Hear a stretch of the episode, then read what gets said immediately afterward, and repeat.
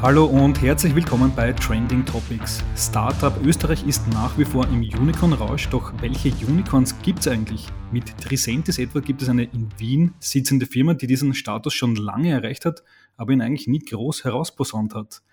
Wolfgang Platz, der Gründer und Chief Strategy Officer von Tricentis, hat sich heute bereit erklärt, seltene Einblicke in das Unternehmen zu geben und über seine Haltung zur Spin-off-Strategie Österreichs zu sprechen. Herzlich willkommen im Podcast, Wolfgang. Ja, vielen Dank äh, für die Einladung. Freut mich sehr, dass ich da heute dabei sein kann und bin schon gespannt, was wir die nächsten 20 bis 25 Minuten erzählen können. Definitiv. Äh, starten wir mal gleich rein. Äh, in der Anmoderation habe ich schon gesagt, Bitpanda, Ghost Student, das sind die großen Helden 2021 haben Unicorn Status erreicht. Feierst du das eigentlich auch genauso wie viele andere in der Szene? Na, glaube ich, glaube ich nicht. Wir wir, wir haben was anderes viel mehr gefeiert, aber dazu komme ich dann vielleicht kurz. Ähm, der, der Unicorn-Status, der wurde uns nicht so offiziell verliehen. Das ist eher schleichend gegangen, ähm, indem wir dann irgendwann einmal mitbekommen haben, dass wir äh, von der Valuation-Seite her jetzt diese magische eine Milliarde US-Dollar Valuation übertroffen haben und das mittlerweile signifikant, wie du ja schon gesagt hast. Ähm, das war gar nicht so eine große Sache für uns. Für uns war vielmehr eine große Sache, dass wir irgendwann 2017 in der Lage waren, einen, einen Traum zu verwirklichen, nämlich den unserem bis dahin stärksten Competitor äh, in die Schranken zu weisen. Ich komme aus der Software-Testing-Industrie und da, da, da gab es mit äh, der ehemaligen Mercury und dann HP einen, einen ganz, ganz starken Leader im Markt und wir haben irgendwann bei bei Gründung äh, 2007 gemeint, irgendwann einmal, dann wollen wir die rauskicken aus ihrer, aus ihrer Position. Und wir haben dann eh zehn Jahre braucht, aber wir haben es geschafft und das war wahrscheinlich der erhebendste Moment, äh, wesentlich wertvoller für uns, als äh, ein Unicorn genannt zu werden, ganz offen. Okay, also diese Competition ist euch quasi in die Firmenwiege mit reingelegt worden, wenn ich es richtig verstehe. Genau, wir, wir haben es immer als Competition gesehen. HP äh, hat es nicht als Competition gesehen. Die haben sich gedacht, wer sind die, diese, diese Wappler da aus, aus Wien, was wollen die? Das wird eh nix. Äh, und das haben die lange gedacht und irgendwann einmal dann nimmer mehr. Und da haben wir aber dann glücklicherweise schon so viel Momentum aufweisen können, dass wir dann auch auf die Überholspur gegangen sind. Okay, für die vielen Gründer da draußen, die diesen Erfolg da irgendwie nachmachen wollen, äh, was sind die drei fünf Erfolgsfaktoren, die euch das schaffen haben lassen? Da müssen ja ein paar Hebel in Bewegung gesetzt worden sein. Ja, naja, ob es drei sind, lass mich das vielleicht äh, kurz, kurz erzählen, was ich glaube, dass da notwendig ist. Das erste ist einmal, du brauchst ein, ein, ein unglaubliches Ausmaß an Energie und Leidenschaft, sonst solltest du gar nicht anfangen. Ähm, und Leidenschaft hat ja Leiden auch im, im, im, im Wort drinnen, oder? genau. Also das, wenn, du, wenn du das nicht hast und eine Begeisterung für deine Sache, solltest du es nicht tun. Du solltest das nicht tun um des Geldes wegen. Das ist der absolut falsche Motivator. Wenn du das machst, dann wird es nicht funktionieren, sondern weil du einfach begeistert bist von einer Idee und von einer Lösung und du möchtest, dass das das Licht der Welt erblickt, so, dann, dann kannst du es machen. Ich glaube, das war mir das Erste.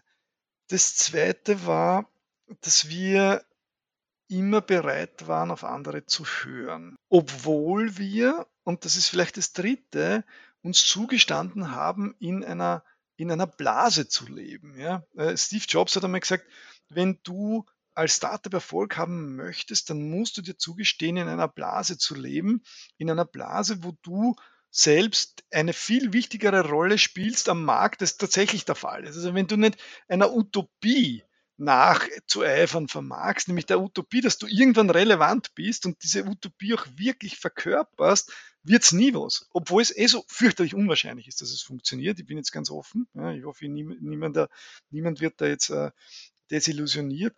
Ähm, aber wenn du diese Blase nicht bereit bist zu leben, dann, dann, dann wird es nichts. Und trotzdem aber solltest auf andere hören. Und da sind dann solche Konferenzen, wie da jetzt kommt, dieses Spin-off Austria super wichtig, weil da hast du die Möglichkeit einer Erdung immer wieder. Und du hast die Möglichkeit, mich, dich mit Leuten auszutauschen, die, die, die gewisse Schritte schon hinter sich gebracht haben. Das ist super wichtig, dass du dann doch, obwohl du in dieser Bubble lebst, immer wieder mal äh, sicherstellst, dass deine Füße am Boden mhm. Kommen wir gleich auf die Konferenz zu sprechen. Spin-off Austria, wie der Name schon sagt, äh, will Spin-offs in Österreich auf die große Bühne heben. Was denkst du, warum sind Spin-offs so wichtig? Ähm, es gibt auch viele Gründer, die das fast quasi ruhmeshalber vor sich hertragen, dass sie aus der Uni ausgestiegen sind und dann erfolgreich wurden. Äh, aber welche Rolle spielen Spin-offs aus deiner Sicht? Hm. Ähm, ich ich glaube, ich, ich glaub, wir sind, sind, sind hier in Österreich äh, in einer bemerkenswert guten Situation, was technisches Wissen angeht. Und Wichtig sind Spin-offs überall. Ja, das ist jetzt nicht spezifisch für Österreich, aber, aber wir, wir sollten uns dessen bewusst sein, dass wir eigentlich aus Sicht der, der, der Skills in einer, in einer sehr guten Position sind. Und dieses, diese Position wartet auch darauf, wahrgenommen äh, zu werden und, und äh, zum Erfolg gebracht zu werden. Was in Österreich halt ein bisschen problematisch ist, das sind die Faktoren des Mindsets, das ist einmal das eine. Viele Leute, mit denen man spricht, die sind noch nicht ready, dass, dass, äh, dass sowas angehen. Ich weiß nicht, wenn du heute auf die ETH gehst, ich glaube, wenn ich die Zahlen richtig habe, dann möchte ein Drittel der, der, der ETH-Studenten ähm, möchte ein Startup gründen. Ein Drittel. Wenn du in, in Österreich auf der, auf der technischen Uni bist und fragst, wer von euch möchte ein Startup gründen, dann sind es drei Prozent. Ja? Also das meine ich mit Mindset. Das Mindset in Österreich ist irgendwie vielleicht immer noch kakanisch beeinflusst und, und, und das Momentum ist noch nicht da, wirklich selbst was auf die Füße zu stellen und zu wagen, obwohl die Skills eigentlich äh, im technischen Bereich zumindest gut sind. Im kommerziellen, im wirtschaftlichen Bereich hinken es vielleicht schon ein bisschen hinterher äh, stellenweise. Und ich muss auch zugeben, dass das Klima, das Klima, das Investitionsklima nicht so easy ist. Nicht? Von Banken ist da überhaupt nichts zu erwarten, das wissen wir eh, aber äh, ich muss auch sagen, es hat sich schon einiges verändert zum Positiven in der letzten Zeit, in den letzten Jahren. Also die, die, die, die Startup-Szene hat da schon massiven Aufschwung erhalten, nicht zuletzt durch, durch solche Initiativen wie die EQ durch den Hermann Hauser und so weiter, die ja hier in der Spin-off Austria sehr erfolgreich und umtriebig sind. Ja. Dann gehen wir kurz die Punkte im, im, Detail durch, die du gerade erwähnt hast. Der Punkt 1 hast du gesagt, äh, der Mindset passt in Österreich noch nicht. Es gibt natürlich immer mehr, die gründen wollen, aber noch bei weitem ja. nicht so viele wie in anderen Ländern. Äh, woran liegt das und wie kann man das ändern? Naja, ich, ich, wahrscheinlich auf der einen Seite an der Tradition, auf der anderen Seite schon auch, die, die, wie, wie die Gesellschaft Unternehmertum sieht in Österreich. Äh, als Unternehmer in Österreich ist so, wenn du es schaffst, dann bist äh, sofort der kapitalistische Ausbeuter in der, in der öffentlichen Wahrnehmung, obwohl jeder mit einem Unternehmer befreundet sein will. Das ist auch wieder witzig. Ja? Also das ist so ein bisschen schizophren. Du genießt zwar auf der einen Seite ein, ein gewisses Ansehen, aber auf der anderen Seite ist der Neid allgegenwärtig. Ähm, und es gibt keine Kultur des Scheiterns in Österreich, aber auch in Deutschland nicht. nicht? Wenn, du, wenn du bei uns einmal bankrott gehst, dann, dann, dann war es das. Ja?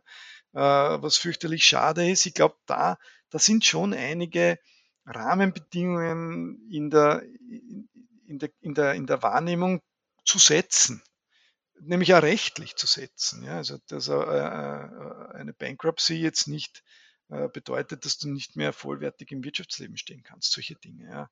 Das meine ich mit Mindset. Mhm. Du hast auch angesprochen, die Finanzierungslage. Das ist in den letzten Jahren immer wieder begrittelt worden.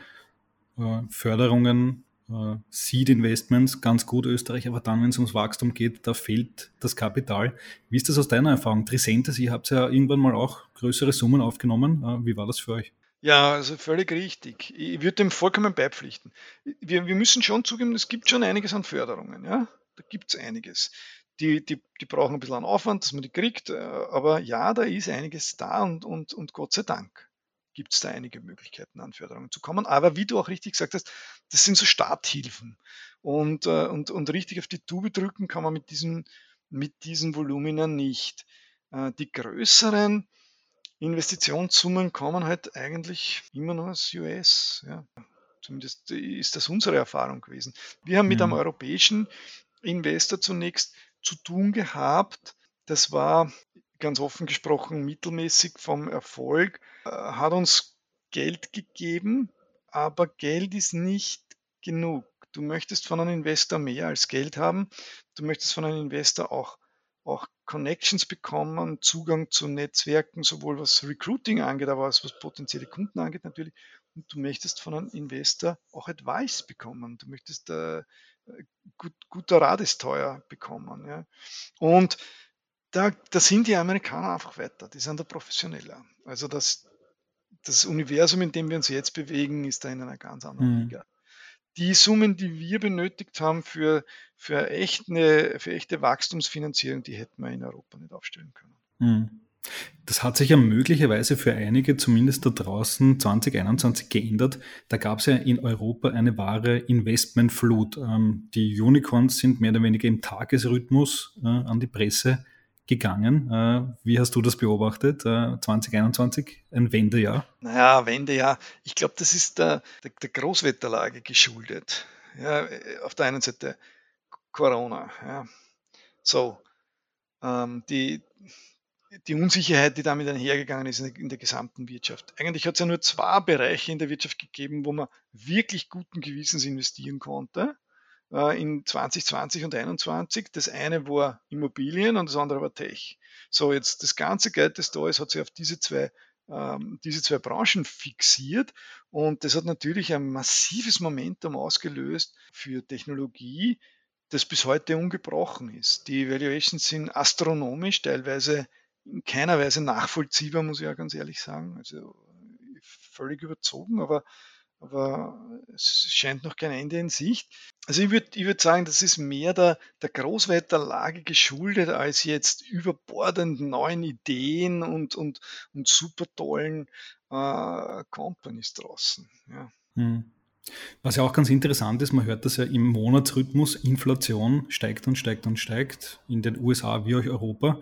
Äh, denkst du, dass diese Geldentwertung auch was damit zu tun hat, dass immer mehr Kapital verfügbar ist, also immer mehr Geld in die Scale-Ups reinfließt? Hm. Also eigentlich gefühlt mehr Kapital, weil die eine Milliarde ist vielleicht nicht mehr die Milliarde, die es noch vor zwölf Monaten war. Naja, so, so, so, so schlimm ist, ist, glaube ich, jetzt nicht mit, mit der Inflation. Ähm, noch nicht. Ich meine, das werden wir sehen, wie das weitergeht. Das ist eines der, der, der großen Rätsel, oder? Die, die äh, Inflation zu prognostizieren. Äh, wie oft haben wir schon gehört, na, jetzt muss endlich einmal Inflation kommen. Das ist wieder nichts gewesen, zwei Jahre. Da ist immer noch genug an Unsicherheit da, was die Inflation angeht. Wie wird es da weitergehen? Naja, die Inflation zwingt dich natürlich schon, dich um Investments zu bemühen und um Investments umzuschauen und damit wird mehr Cash verfügbar, zwangsläufig. Äh, der, den Cash nur herumzuliegen, herumliegen zu lassen, ist, ist, ist keine Option mehr, um, um Gewinne zu erzielen. Damit zwangsläufig kommt mehr in Umlauf, zwangsläufig äh, werden die Investments äh, gehypt. Aber ich glaube, dass das primär ähm, eine Breitenwirkung ist, also primär in den Immobiliensektor hineinzieht, die Inflationsthematik und weniger in die, in die Startup-Szene und in die, in die Tech-Szene. Mhm. Okay, ja, spannender Gedanke. Muss ich auch mal äh, demnächst nochmal wieder aufgreifen. Ähm, du bist ja bei Tricentis hochoffiziell der Chefstratege, also Chief Strategy Officer, also der, der Vordenker eigentlich. Äh, angenommen, du wärst der Strategiechef Österreichs. Ähm, welche Strategie würdest du da in Sachen Spin-offs fahren, damit wir mehr Spin-offs bekommen? Da gibt es ja auch hohe Ziele der Politik. Wie können wir die erreichen? Naja, ich glaube, das sind Dinge, die auch schon oftmals erwähnt wurden. Österreich muss seine, seine, seine Politik, was Arbeitskräfte angeht, ändern. Ja. Wir, wir stellen uns da nicht wirklich geschickt an. Nicht? Wir, wir, wir, wir, wenn man das mit den, äh, mit den englisch-nordamerikanischen Ländern vergleicht, dort ist es so, die sind offen für Zuwanderung, aber selektiv die suchen sich die Rosinen aus. Ja? Und für die schaffen sie aber ein sehr gutes Klima, Fuß zu fassen und Erfolg zu haben. Wir hingegen gehen von, von, einem anderen, von einem anderen Bild aus und das wird von zwei verschiedenen Blickwinkeln beobachtet. Das eine Bild ist, wir lassen alle rein und machen Willkommenskultur, das ist die, der eine Teil der Bevölkerung. Und der andere Teil, ich simplifiziere das jetzt ein bisschen, möchte überhaupt keine Zuwanderung haben. Ja? Ähm, dieser, dieser Middle Ground, dieser Middle Ground der selektiven Zu Zuwanderung, ja, zugegebenermaßen Cherrypicking, ja, äh, den, der, der wird bei uns nicht wirklich diskutiert und ist nicht offen. Und damit sind wir nicht so attraktiv in, in, in der, für die Zuwanderung wie zum Beispiel US äh, für, für, für High-Quality-Tech-Resources. Und es dauert alles viel zu lang es hat sich zwar einiges in, in, die richtige Richtung bewegt mit äh, Rotkarte und so weiter, das möchte ich schon noch sagen, aber das sollte einfach super, super simpel sein. Wenn jemand die, die, die, die Skills äh, vorweisen kann, die wir benötigen in der IT, wir suchen händeringend Leute, alle, alle Unternehmen, äh, dann, dann äh, möchte ich die morgen haben können und, und nicht an, an einen Spießrutenlauf durch die Behörden machen müssen. Und das ist ein wirkliches Problem. Also ich, der, der Mangel an, an qualifizierten äh, Ressourcen, der wird sich viel mehr noch als Kapital in Kürze schon als die zentrale Bremswirkung äh, von, von, von der, der gesamten Startup-Szene herausstellen. Hm. Wie geht es hier bei Trisentis mit dem Thema um? Äh, welcher Aufwand wird da mittlerweile betrieben, um schlaue Köpfe aus dem EU-Ausland oder vielleicht sogar nicht-EU-Ausland äh, nach Wien zu holen? Massiv. Massiver Aufwand. Wie gehen wir damit um? Ganz offen. Wir, wir machen zusätzliche Standorte auf. Wir, wir, haben, äh, wir haben jetzt eine Niederlassung in Tschechien gegründet, wir haben in Ungarn was, wir haben in Polen was, wir, wir haben in Indien was aber das macht es ja nicht einfacher. Nicht? Diese verteilten Standorte und diese verteilten äh, Entwicklungscenters, die brauchen wieder einen additiven Overhead. Aber das ist einfach dem Umstand geschuldet, dass wir die Leute in, in Österreich nicht ausreichend im Ausmaß und in der Geschwindigkeit bekommen können. Es ist gar nicht einmal so sehr eine Kostenfrage als vielmehr ein, ein, eine Frage der Verfügbarkeit. Hm. Was würdest du sagen, was ist das Hauptargument, um jemanden aus ähm, was nicht, Russland, Indien und so weiter nach Österreich zu bekommen? Können wir immer noch mit unserer weltweit bekannten Lebensqualität punkten oder ist das gar nicht mehr so wichtig? Oh ja. Also wir haben, wir haben heute einen Standort in Indien mit ein bisschen mehr als 100 Mitarbeitern und ich kann dir sagen, die Inder, wenn die äh, nach Österreich kommen, nach Wien und die werden eigentlich incentiviert, in bestimmten äh, Funktionen dann drei Wochen in Österreich zu verbringen, einen Teil ihrer initialen Ausbildung bei uns zu, zu, zu erleben, die sind hin und weg von Wien. Die können sich gar nicht vorstellen, dass es Städte mit so einer Lebensqualität gibt. Ich übertreibe nicht. Und jeder, der schon mal dort war, äh, der, der kann das nachvollziehen, ja. Ja, definitiv. Also die, die Luft in Mumbai mal zu atmen, ist, ist ein ja, Ding ein Wahnsinn, oder? Oder, oder, oder in, in, beweg dich auf der Straße in, in, in Bangalore oder in, oder in Chennai oder in, oder in Delhi, das, dann weißt du, was Wien ist. Mhm. Eine Frage zu Trisentis noch. Ihr hättet wahrscheinlich auch damals ähm, möglicherweise die Wahl gehabt, äh, ziehen wir nach Berlin, in Silicon Valley und so weiter. Was hat euch dazu gebracht, doch in Österreich zu bleiben? Naja, Berlin war überhaupt kein Thema für uns. Das war damals noch nicht so hip. Nicht? Das ist erst nachher gekommen.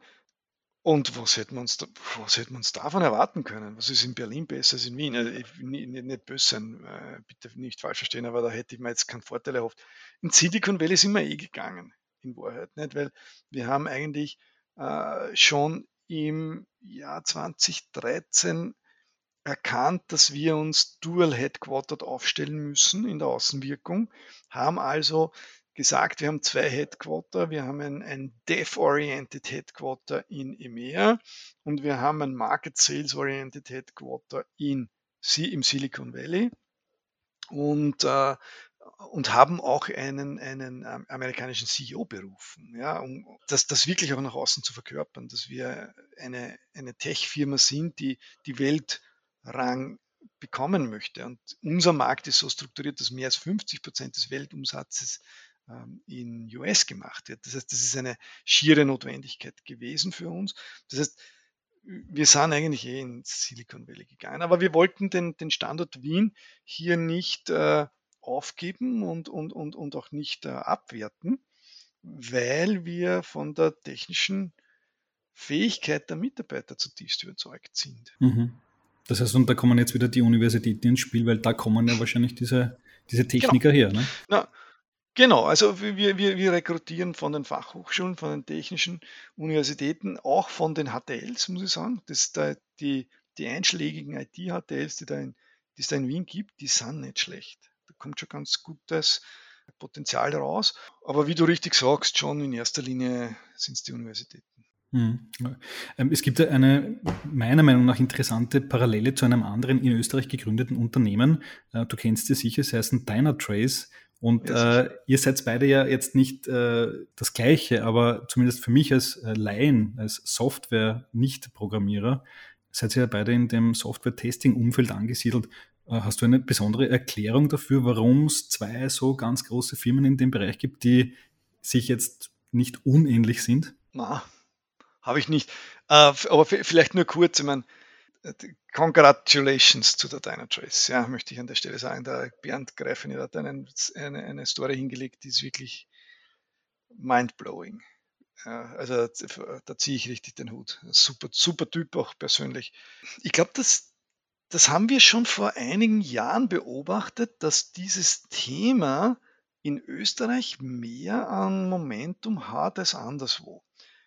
Äh, es hat viele weitere Initiativen gegeben im Thema Software-Testing, die dann nicht groß durchgekommen sind, äh, aber die von der Qualität und von den Ideen her nicht schlecht waren. Ja, ich, ich, will jetzt nicht alle aufzählen, aber es waren einige. Es waren einige. Also es war wirklich so eine Art, Art Hotspot für das Thema in, in, in Österreich. Und auch in Linz. Ne? Die, die, die, die Dynatrace, dann hat CompuWare mal was gemacht und dann dann hat es einen, einen, weiteren Player gegeben, der auch aufgekauft worden ist. Äh, dann hat es in Wien einige Player gegeben, sogar in Klagenfurt, die haben, die haben alle versucht, in, die, in, die, in eine ähnliche Richtung zu, zu entwickeln. Die einen halt schneller und die anderen weniger schnell. Ja, aber das stimmt. Ich kann da nicht erklären, warum das so ist, aber, aber aufgefallen ist es uns auch. Ja, definitiv. Ich werde dem mal nachgehen, aber jetzt sind wir vielleicht auf die heimliche Stärke Österreichs draufgekommen. Ja, ich habe noch eine andere Frage. Du hast ganz am Anfang gesagt, ähm, wenn man so was hochziehen will, äh, man sollte es nicht wegen dem Geld tun. Jetzt ist dieses Geldthema schon sehr präsent. Also wie gesagt, ähm, Gründer, Founder in ganz Europa, auf der ganzen Welt äh, schmücken sich natürlich immer mit diesem Unicorn-Status und die nächste Milliarde und so weiter. Ähm, ist das ein bisschen der falsche Ansatz, an dem vielleicht wir Medien auch ein bisschen schuld sind, weil wir das eigentlich immer wieder beten, der und der hat so viel Milliarden gemacht? Naja, die großen Success Stories sind schon super. Ich mache jetzt den Medien keinen Vorwurf. Dass ihr das, ne, was mit, womit wollt ihr punkten und was wollt ihr hypen, das passt schon. Das passt schon. Ähm, nein, das ist, ein, das ist eine das liegt in der Verantwortung jeder oder jedes Einzelnen, wenn man, wenn man ein, ein Business beginnt, sich darüber im Klaren zu sein, dass es nicht der richtige Motivator ist, das des Geldes wegen zu machen. Und das Geld ist auch nicht im, im, im, im Rückblick die große Befriedigung. Die ist es nicht. Die große Befriedigung entsteht dann, wenn du mit einem Team Erfolge feiern kannst. Das ist nicht, das ist nicht monetär. Das ist, wenn du, wenn du siehst, wie das Ganze wächst, wie du die, die verschiedenen Größen einer Familie durchgehst und dann irgendwann einmal ist keine mehr. Nicht? Dann, dann ist schon mehr als das. Das ist wirklich äh, eine Befriedigung. Und, und am meisten, wenn du siehst, wie die Leute, mit denen du gemeinsam begonnen hast, erfolgreich werden. Nicht die Kohle. Mhm. Ich finde das super inspirierend, was du mir gerade erzählst. Du wärst ja der prädestinierte Business Angel für junge Startups in Österreich eigentlich, oder? Bist du, oder bist du sowieso schon äh, irgendwo an Bord? Na, ich bin schon bei ein paar Firmen äh, an Bord oder in, in, in, in so einer, in, in einer beratenden Rolle, vielleicht kann man das so sagen. Ja. Und das macht einen großen Spaß, by the way. Na super, das freut mich zu hören. Ähm, lass uns zum Abschluss noch einen Blick in die Zukunft werfen. Ähm, wie gesagt, Spin-off Austria heute unser Thema. Was würdest du dir wünschen? Äh, bis 2030 gibt es ja große Klimaziele, aber gibt es auch große Spin-off-Ziele? Na, ich würde mir schon wünschen, dass in Österreich nicht 3% sind. Sondern die, die, die überlegen, äh, eine Firma aufzumachen, sondern wesentlich mehr. Dieser Spirit, das ist schon was, aber nicht um Österreich willen, sondern um genau der Leute willen, die es in Angriff nehmen. Wir eiern schon ein bisschen zu viel auf der äh, Work-Life-Balance herum, glaube ich, im Augenblick. Ja, also wir sind schon alle verwöhnt in einem Ausmaß, das, das, wird, eine, das wird eine Riesenherausforderung noch in der Gesellschaft. Eine Riesenherausforderung. Das passt nicht zusammen. Der Lebensstil, den wir haben mit dem, ja, die, die, Quality of Living, die wir voraussetzen und die wir haben wollen, passt mit, mit dem Ausmaß an Engagement, das wir bereit sind zu erbringen, nicht mehr zusammen. Hm. Okay, also definitiv Mindset-Wandel notwendig auf vielen Ebenen. Ich meine, die, die Österreicher sind recht faul, ja, mittlerweile. okay. Ja, nicht, nicht alle, alle natürlich. Um wir sitzen ja auch. Gott sei Dank nicht. Ja. Ja. Noch zu viele möchte ich auch nicht sagen. Es werden, es werden leider mehr, glaube ich. Na gut, ja. Wolfgang, ich fand es ein super Gespräch. Vielen Dank dafür. Ja, sehr gerne. Ja, das war Wolfgang Platz, Gründer und Chief Strategy Officer von Tricentis, einem Unicorn, kann man auf jeden Fall sagen, in Wien gegründet. Das war's von unserer Seite heute. Vielen Dank fürs Zuhören und bis zum nächsten Mal, wenn wir uns wieder mit einem spannenden Gast im Podcast von Trending Topics melden. Bis dann und ciao.